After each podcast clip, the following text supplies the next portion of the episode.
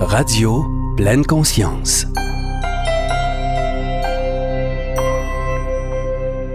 Médecin, entrepreneur, grande adepte de méditation pleine conscience, ambassadrice de santé et de bonheur, Radio Pleine Conscience a le bonheur de recevoir celle qui désire nous voir tous devenir souverains de notre vie et de notre santé, Dr Sophie Maffolini. Sophie, merci infiniment d'être avec nous aujourd'hui. Merci infiniment pour la belle invitation. Sophie, je veux savoir en commençant si vous euh, pratiquez toujours à Salouite. Non, j'ai euh, remis officiellement ma démission en fin août ou septembre environ. Euh, ça a été quand même difficile. Oui, j'imagine. Euh, j'ai choisi de quitter ma pratique médicale conventionnelle pour poursuivre la nouvelle pratique médicale que j'ai créée au fil des dernières années. Alors, le besoin de quitter cette avenue, c'était vraiment pour proposer quelque chose qui est plus en accord avec ce que vous croyez maintenant? Oui, en fait, j'ai eu vraiment le privilège de travailler dans un milieu euh, complètement, euh, complètement dépourvu de ressources technologiques. Donc, c'était une pratique médicale très intuitive.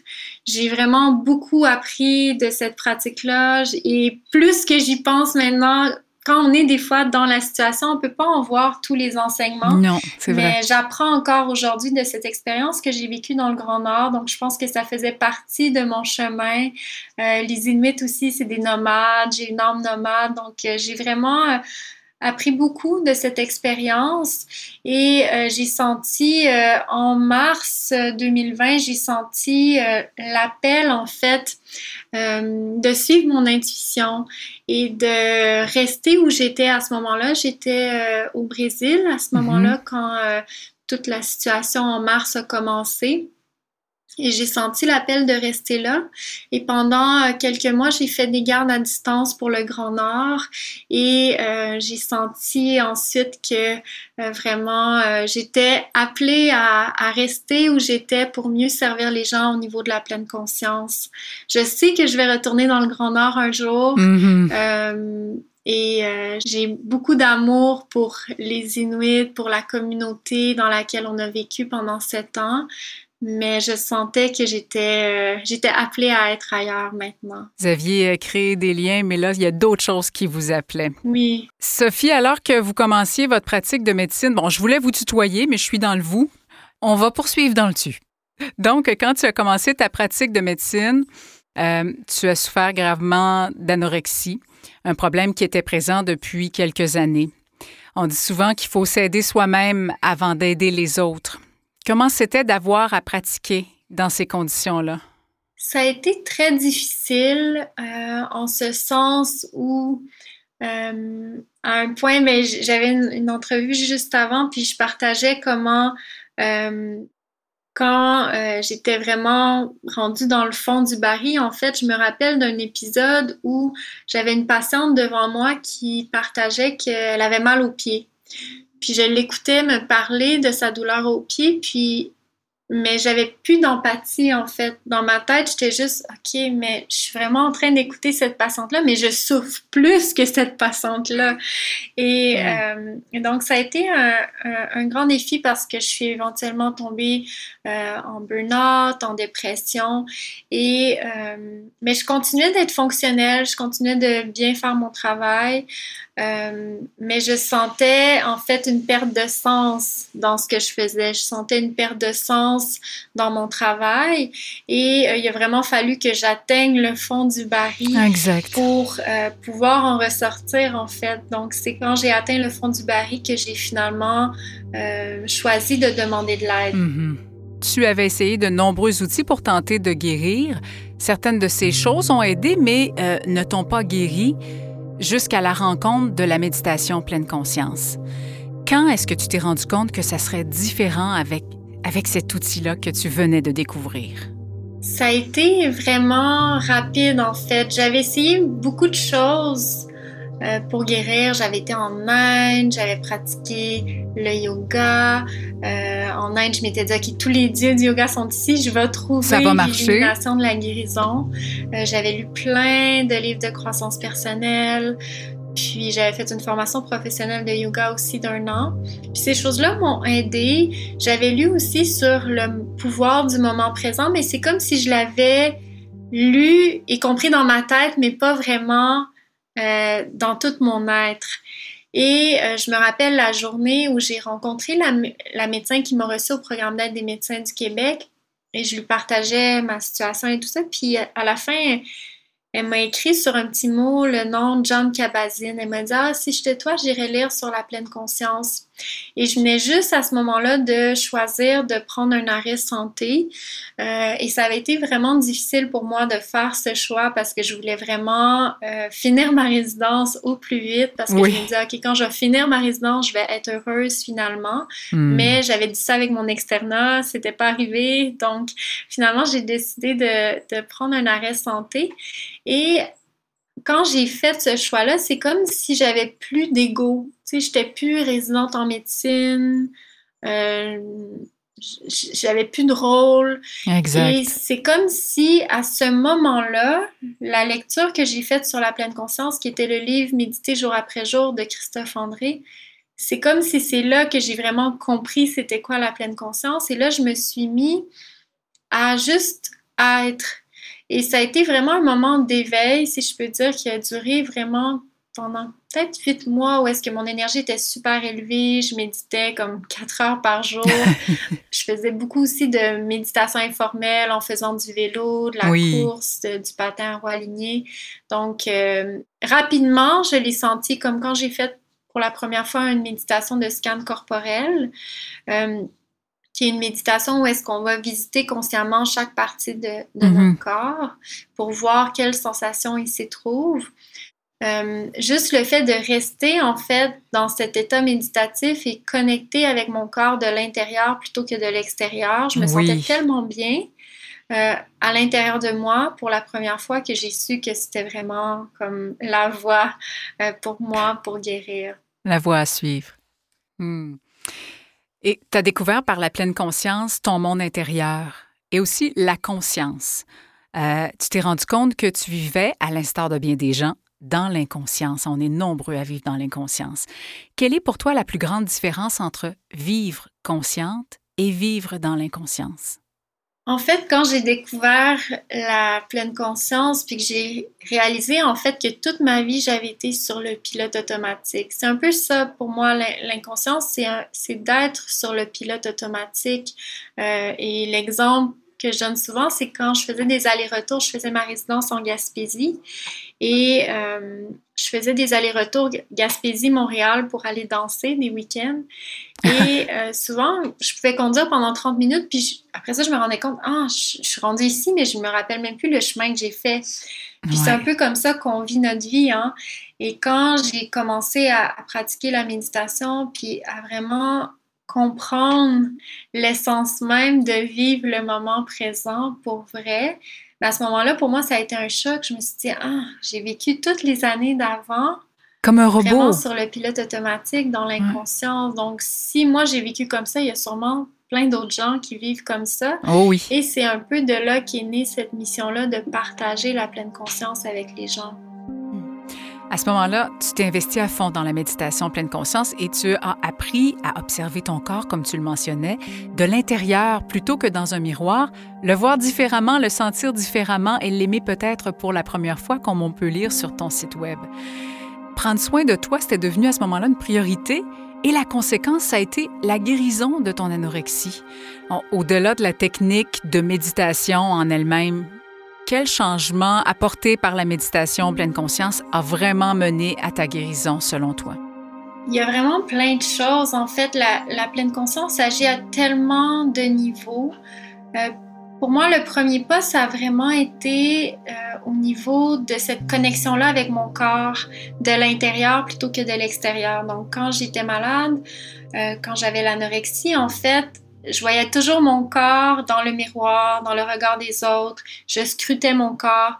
Et là, pour la première fois, j'avais une vision de mon corps de l'intérieur, en fait, un ressenti de l'intérieur et de me déposer en tant qu'observatrice bienveillante et non jugeante oui. euh, de mon corps. Ça a vraiment été euh, une grande libération pour moi. Donc, il y a à ce niveau-là. Euh, ensuite, il y, a, ben, il y a de plein de façons. juste en diminuant le stress, donc la, la pleine conscience a été euh, reconnue par diverses euh, études scientifiques comme contribuant à diminuer le, le niveau de stress. Ouais. Et juste en diminuant le niveau de stress, c'est sûr que ça m'a aidé en fait au niveau de la gestion euh, des crises alimentaires parce que j'avais beaucoup de crises alimentaires. J'avais l'anorexie binge and purge. Euh, donc j'ai eu une phase restrictive au début. Ensuite, j'ai commencé à avoir des compulsions alimentaires. Et euh, à la fin, j'avais des compulsions pratiquement tous les jours parce que je, je vivais beaucoup de restrictions Mm. alimentaires aussi pendant la journée. Et euh, donc, j'avais des restrictions pendant la journée, des compulsions le soir. Et en euh, vraiment, en diminuant le stress, les compulsions sont disparues, pratiquement euh, instantanément, je dirais. Ça n'a pas pris de temps, comme une semaine. Puis ensuite, c'était euh, vraiment plus des pensées obsessionnelles envers la nourriture qui continuaient, des pensées obsessionnelles un peu envers mon corps, mais rapidement aussi, j'ai développé une nouvelle relation avec les pensées, euh, parce que la pleine conscience nous aide aussi à observer les pensées euh, d'un point de vue observateur, donc un peu comme on observe les oiseaux qui passent dans le ciel, comme on observe les nuages qui passent dans le ciel.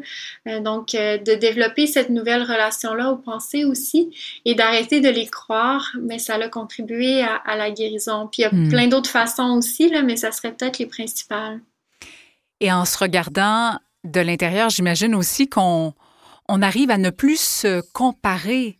On se rend compte qu'on est tous pareils de l'intérieur. Oui, je me rappelle que la comparaison avec les autres femmes, entre autres, ça a été la dernière chose à partir. Euh, puis je me rappelle d'avoir lu un livre euh, qui s'appelait Eight Keys to Recovery from an Eating Disorder, huit clés euh, pour guérir d'un trouble alimentaire. Mhm. Et euh, au début du livre, en fait, ce livre a été écrit par une psychiatre et une psychologue qui toutes deux ont eu un trouble alimentaire et euh, une était patiente de l'autre aussi. Et elles ont guéri de- du trouble alimentaire. Et dans le livre, elle commençait en disant Un jour, vous vous réveillez le matin et vous vous rendez compte que vous êtes guéri. Hmm. Euh, puis je me rappelle quand j'ai lu ça, j'étais comme Waouh, c'est spécial. Comme un jour, tu te lèves le matin et tu te rends compte que tu es guéri. Et, euh, et ma guérison s'est faite sur environ huit mois. Et ce qui restait à la fin, c'était ça, c'était la comparaison en fait avec les autres femmes.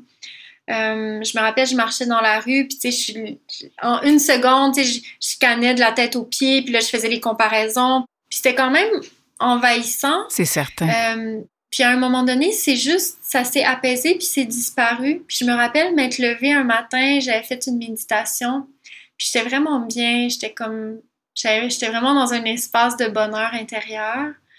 Puis je me suis dit, ah, je suis guérie.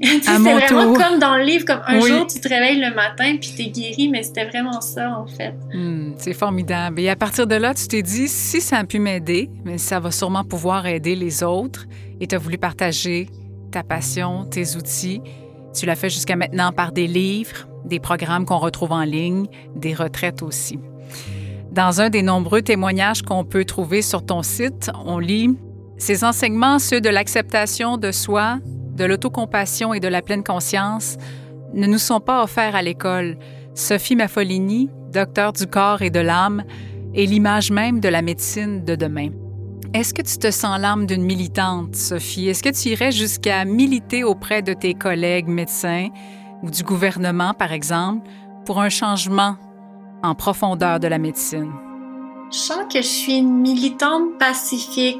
J'ai jamais essayé de convaincre les gens, mais j'ai toujours été, ben, on m'a toujours dit que j'étais marginale. Donc, je me souviens, dans mes études en médecine, c'était toujours, ah, Sophie, on le sait bien, t'es différente, t'es marginale, t'es toujours comme sur la ligne. Puis pendant un temps, mais je me sentais mal de ça. Puis à un Mhm. moment donné, je me suis juste mis à, ben non, c'est ça que je suis.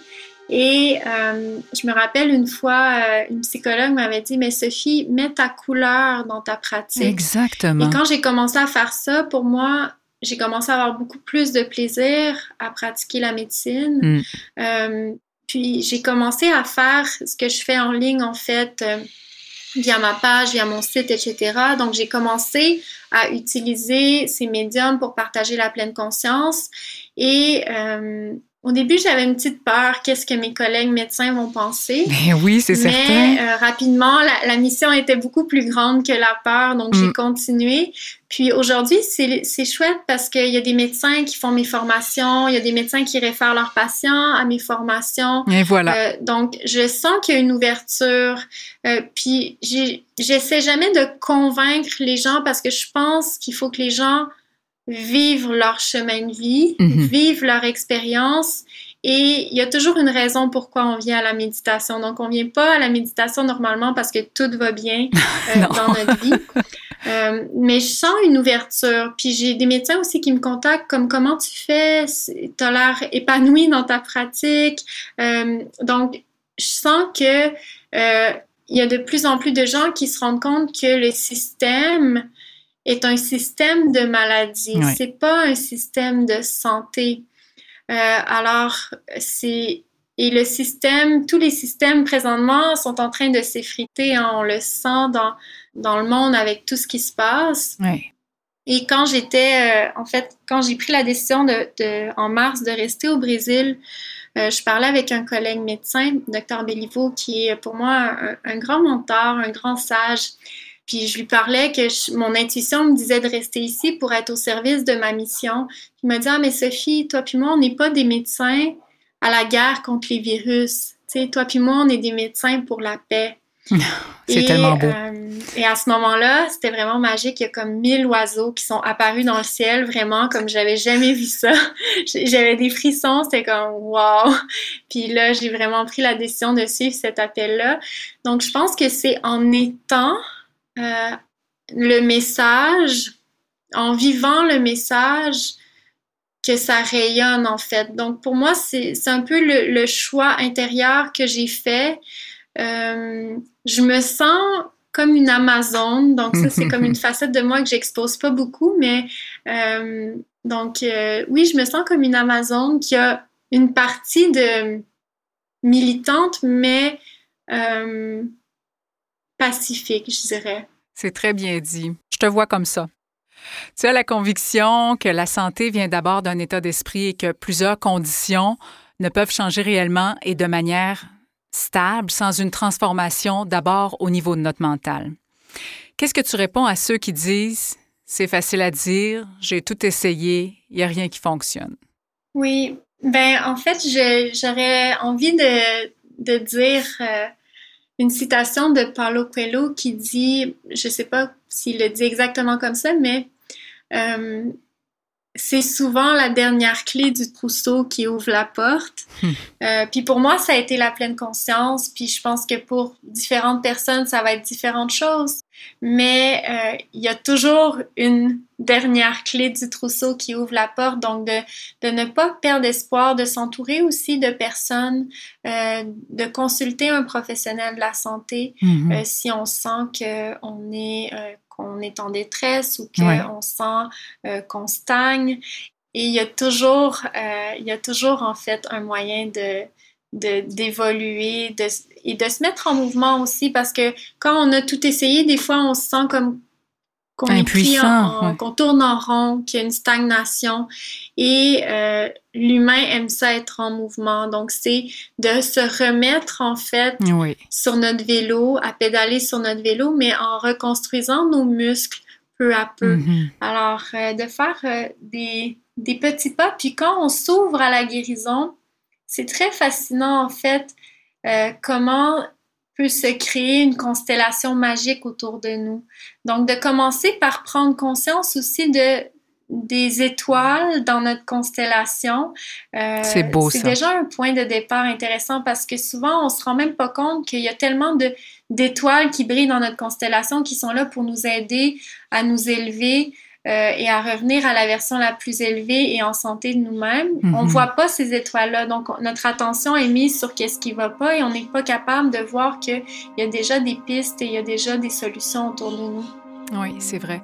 parlons de ces étoiles, entre autres de tes outils. Tu as sorti deux livres, L'anxiété sans complexe, Trouver le calme ici et maintenant, euh, pour aider les gens à mieux gérer le stress et l'anxiété naturellement. Et aussi Méditer sans complexe, 28 jours de pleine conscience, euh, qui vise à aider les gens à intégrer la pleine conscience dans leur quotidien.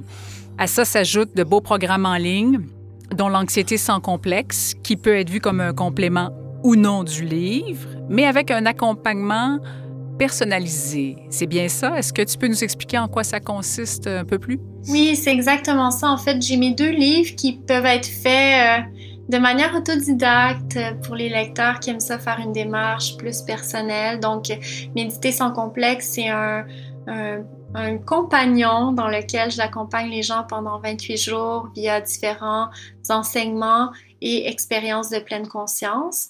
Et euh, j'ai aussi le programme Méditer sans complexe qui est le même, euh, le, même chemin en fait, mais sous une forme de programme en ligne. Donc il y a toujours des personnes qui préfèrent euh, être accompagnées que s'ils sont tout seuls avec un livre, ben soit ils vont lire mais ils feront pas les exercices ou ils vont lire puis ils feront ils, ils, ils vont pas vraiment se mettre en action.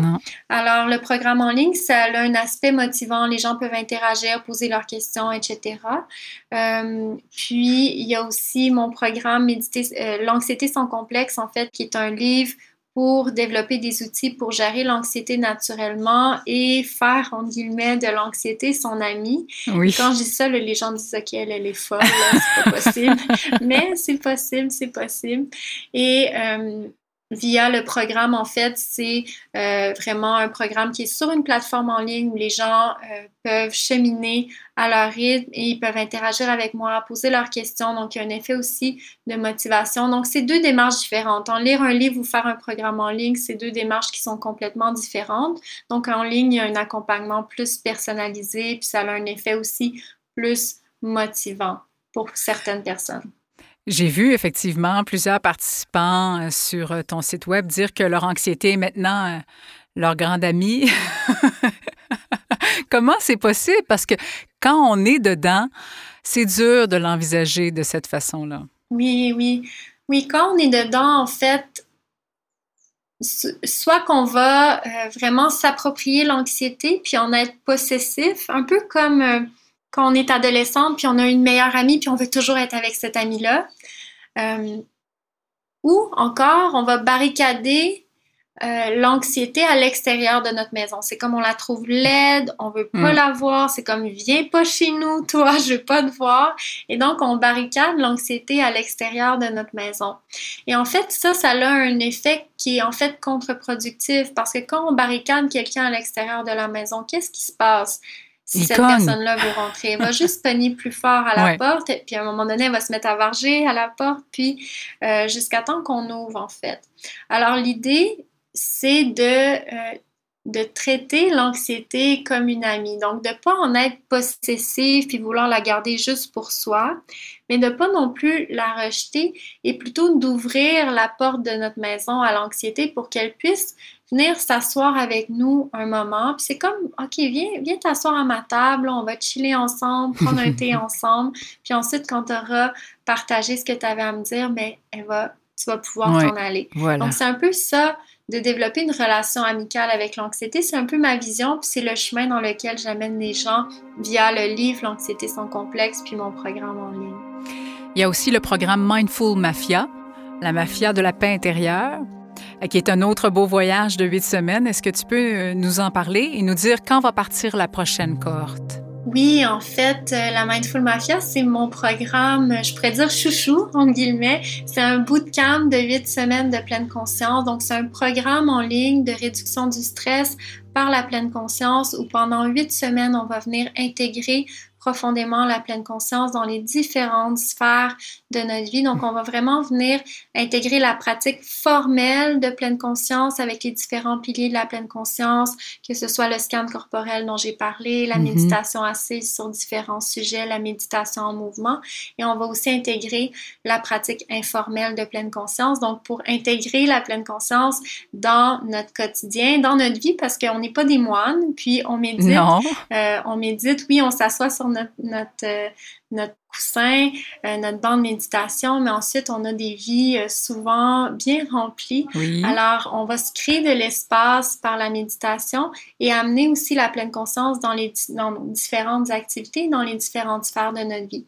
Donc c'est euh, un programme dans lequel j'ai accompagné maintenant plus de 1500 personnes. C'est un voyage vraiment profond au cœur de soi. Les gens apprennent beaucoup à se connaître, donc on va venir apprendre des outils pour gérer le stress et l'anxiété naturellement pour apprendre à mieux se connaître, à se prioriser, à vraiment se mettre au centre de notre vie, à prendre soin de soi d'abord euh, avant de prendre soin des autres et remplir notre tasse en fait pour donner à partir d'une tasse qui déborde oh plutôt que d'à partir d'une tasse qui est vide. Et euh, les inscriptions vont ouvrir euh, vers la mi-mars environ. donc, je fais seulement deux cohortes par année environ et c'est vraiment un voyage super profond au cœur de soi. Je n'en doute pas du tout. Parmi les euh, autres étoiles à notre disposition, il y a aussi les retraites que tu offres, mais là, c'est plutôt euh, difficile. Est-ce que tu as des nouvelles ou, de l'espoir à ce sujet-là à nous donner? Oui, en fait, pour les retraites, j'en ai une euh, fin mai au monastère des Augustines. Je crois qu'elle est déjà complète. Euh, puis on va voir aussi comment ça va évoluer selon la situation. J'offre aussi quelques retraites à l'Église magique, qui est un lieu qui a bouleversé mon cœur, mon âme. Euh, c'est un lieu vraiment qui a une énergie euh, indescriptible. Magique. Et donc j'ai guidé quelques retraites aussi à l'Église magique. Et pour l'instant, ben moi, c'est important pour moi qu'on puisse vraiment guider une retraite où est-ce que euh, on n'a pas de masque et tout ça, donc on va voir comment ça va aller, mais je veux pouvoir rester vraiment dans l'authenticité, dans l'humanité, dans ces retraites-là. Alors on va voir, je me mets en position d'observatrice bienveillante pour voir euh, qu'est-ce qui va arriver de, de, ces événements, en fait. Oui, on n'a pas le choix d'être dans l'acceptation. qu'est-ce que c'est l'Église magique? L'église magique, en fait, euh, quand euh, j'étais dans le Grand Nord, euh, ma dernière année dans le Grand Nord, ça a été vraiment difficile. Il y a eu beaucoup de, de situations vraiment tragiques, des suicides, entre autres, de personnes qui étaient vraiment proches de nous, puis qui m'ont... C'était comme des gros coups de pied dans le cul, comme, OK, je pense que mm-hmm. là, c'est le temps que, que tu sortes d'ici. Puis moi, je voulais vraiment être dans un espace de lumière, d'amour, puis il y avait beaucoup de violence dans le Grand Nord. Et euh, à un moment, j'ai eu, euh, en septembre 2019, j'ai eu un cas très troublant au dispensaire. Et c'était sur ma dernière journée de garde, en fait. Puis le lendemain, je repartais à Montréal. Puis, euh, quand je, en fait, à ce moment-là, il y a un jeune garçon de 11 ans qui a reçu un, gunshot dans sa tête et il a hmm. survécu à ça. Et le lendemain, je reprenais l'avion pour revenir à Montréal. Puis je me rappelle après, j'ai passé une journée j'ai passé une journée au complet à parler avec mon mari, puis, puis euh, je me suis dit, OK, je pense que c'est le temps de vraiment aller vers ma mission pleinement, d'enseigner mhm. la pleine conscience, euh, de rester dans la lumière, dans l'amour. Euh, puis à ce moment-là, je me rappelle que j'ai ouvert mon journal, puis je voulais un lieu, en fait, un lieu où poursuivre ma mission. puis j'ai écrit dans mon journal Demande à l'univers une église pour faire un temple. Et pendant un mois environ, il s'est passé plein de synchronicités, comme je repensais à une amie qui habite euh, en Estrie, proche de la forêt. Puis j'étais comme, ah, ça a l'air le fun d'habiter en forêt. Moi, j'aime beaucoup Montréal, j'aime, la ville.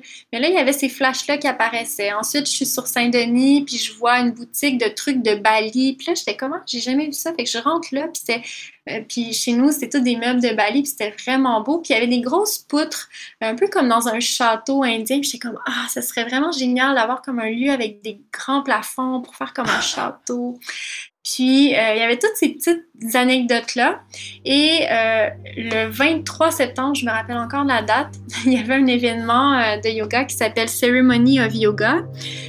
puis je pensais que c'était à comme une heure et demie de chez nous, je sais pas pourquoi. Et euh, c'était une journée où je filais pas trop, ça me tentait pas de sortir. Puis là, finalement, je me suis dit, ah, je vais regarder c'est où? Parce que j'avais acheté deux billets. Puis finalement, mon mari voulait pas venir. Fait que je mets l'adresse sur mon GPS, puis c'était à cinq minutes de chez moi. Fait que j'étais comme, ah, wow, super, ben je vais y aller. Fait que je prends mon vélo, puis j'y vais. Puis j'y vais toute seule. Puis finalement, quand j'arrive là, j'ai vu, euh, j'ai vu une amie dans, dans, la salle de bain. En fait, c'était une fille que je connaissais, mais je la connaissais pas tant que ça. Puis quand je l'ai vu dans la salle de bain, j'ai dit Ah, Andy, ça tente-tu après d'aller d'aller euh, d'aller souper? J'étais comme Ah, c'est bien bizarre, pourquoi j'ai dit ça? c'est comme tu vas pas souper à 10h30 le soir après un événement de yoga, ça avait juste pas rapport. Puis c'était comme si quelqu'un avait parlé à travers moi. C'était comme si c'était pas moi qui avait parlé. Mhm. Puis là, il était comme un peu comme Ah, ok, ok, ben si on se retrouve, euh, on pourra aller souper. Et euh, finalement, après la soirée, c'était un gros événement, il y avait comme 300 personnes. Je la vois pas, je descends. Normalement, je serais partie, mais là, j'ai comme senti intuitivement, non, je pense qu'il faut que je monte en haut. Fait que je remonte en haut. Elle était pas là, il y avait presque plus personne. Là. Il y a quelqu'un qui m'a comme intercepté. Euh, puis je me suis mis à parler avec elle pendant comme 20 minutes. Puis là, ah, Andy est revenue. Ah, Sophie, euh, j'ai changé mes pantalons, ça tente encore d'y aller? Puis j'ai comme, OK, on y va. Fait qu'on s'en va souper, puis là, on jase, on jase. Puis je lui parle un peu de mes projets, puis tout ça. Puis je sais pas pourquoi, mais à la fin, j'ai dit, ah, mais tu sais, euh, un jour, là, j'aimerais ça avoir une église pour faire un temple. Puis là, elle s'est vraiment arrêtée, puis elle m'a regardé dans les yeux, puis elle me dit Ah, mais Sophie, j'ai un ami, il y a une église, c'est un temple, puis il veut la vendre. J'ai comme Ah Elle dit Oui, puis tu sais, c'est où? Euh, En fait, c'était un lieu qu'on avait déjà voulu louer. Quand euh, j'avais sorti mon livre Méditer sans complexe, je voulais faire une vidéo, puis j'avais vu l'église, puis j'étais comme Waouh, mais quel lieu Ah. magique! Puis ensuite, j'avais voulu leur louer pour écrire mon deuxième livre, mais ça avait comme pas fonctionné. Puis elle m'a dit, oui, c'est là. J'ai dit, mais non, mais c'est impossible qu'ils vendent ce, ce lieu-là. C'est trop magique. Elle me dit, non, non, il veut le vendre. Mais je suis comme, mais c'est sûr que c'est déjà vendu. Elle dit, non, il en a parlé à personne. fait que finalement, euh, elle nous a mis en contact. Puis j'ai appelé, euh, j'ai appelé Joël, qui était euh, le magicien qui a créé ce lieu-là. Puis il m'a dit, ah, ben c'est quoi ton projet? Euh, puis là, j'ai dit, ah, ben j'ai fait une demande à l'univers d'une église pour faire un temple. Puis là, il m'a dit, ah, ben moi, j'ai fait une demande à l'univers de trouver la bonne personne pour transmettre ce lieu-là. Euh, donc, euh, ben, c'est comme ça, en fait, que, que c'est arrivé, l'Église magique. C'est incroyable. Hein? Oui, c'est comme euh, les probabilités statistiques, c'est zéro, mais c'est comme si les probabilités universelles, c'était 100 tu sais. Ah, j'adore ces histoires-là. Il y a d'autres outils sur ton site aussi. Il y en a plein. J'invite les gens à aller le visiter. Euh, ma liste de lecture, qui sont les livres que tu as lus, mais les meilleurs d'entre eux, là, ceux qui ont vraiment eu un impact sur euh, ta vie. Et aussi ma journée parfaite euh, pour aider les gens à inventer finalement, à créer leur journée parfaite à eux, c'est ça? Oui, exactement. C'est comme un, un, petit guide pour créer sa routine quotidienne, pour vraiment prendre soin de soi puis se nourrir. Parfait. Merci infiniment pour ta présence, Sophie. On te souhaite de toujours avoir ce désir de partager les fruits de tes découvertes et de tes nombreuses passions pour le mieux-être collectif. Merci de repenser la médecine et de nous guider dans ce chemin. Ah, merci du fond du cœur. Ça me touche vraiment, vraiment beaucoup. Puis c'est vraiment un honneur d'avoir passé ce moment avec toi et vos auditeurs. Honneur merci. partagé. merci.